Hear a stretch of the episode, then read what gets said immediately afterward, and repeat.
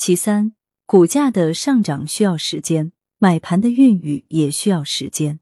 俗话说，罗马不是一天建成的，树叶不是一天黄的，人心不是一天凉的，身体也不是瞬间阳的。同理，股价也不是一天长出来的。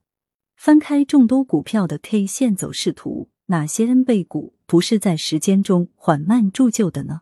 即便有些股票在极短时间内涨幅巨大，又有几人恰巧在暴涨之前买入，且又吃到鱼尾呢？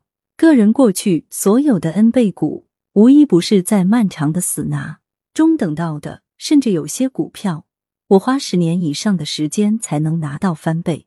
退一万步说，即便企业的价值增长了，股价的回归依然需要时间的孕育。这就好比一个坏人，即便突然真的改邪归正，但若要取得人们的普遍认可，也是需要时间的。在此期间，人们对其人品的质疑依然是存在的。它需要一个漫长的观察过程，不以人的主观意志为转移。股市同理，即便一个企业内在价值增长，也并不意味着所有投资者在短期都能看到这一点，甚至能够理解这种价值增长。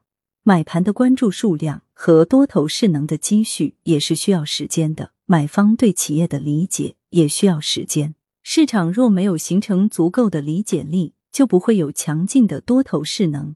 期间还掺杂着空头的不断质疑，多空交战，可能最终在某个事件或热点的刺激下，普涨行情的带动下，多头一举占领高地，价值获得回归。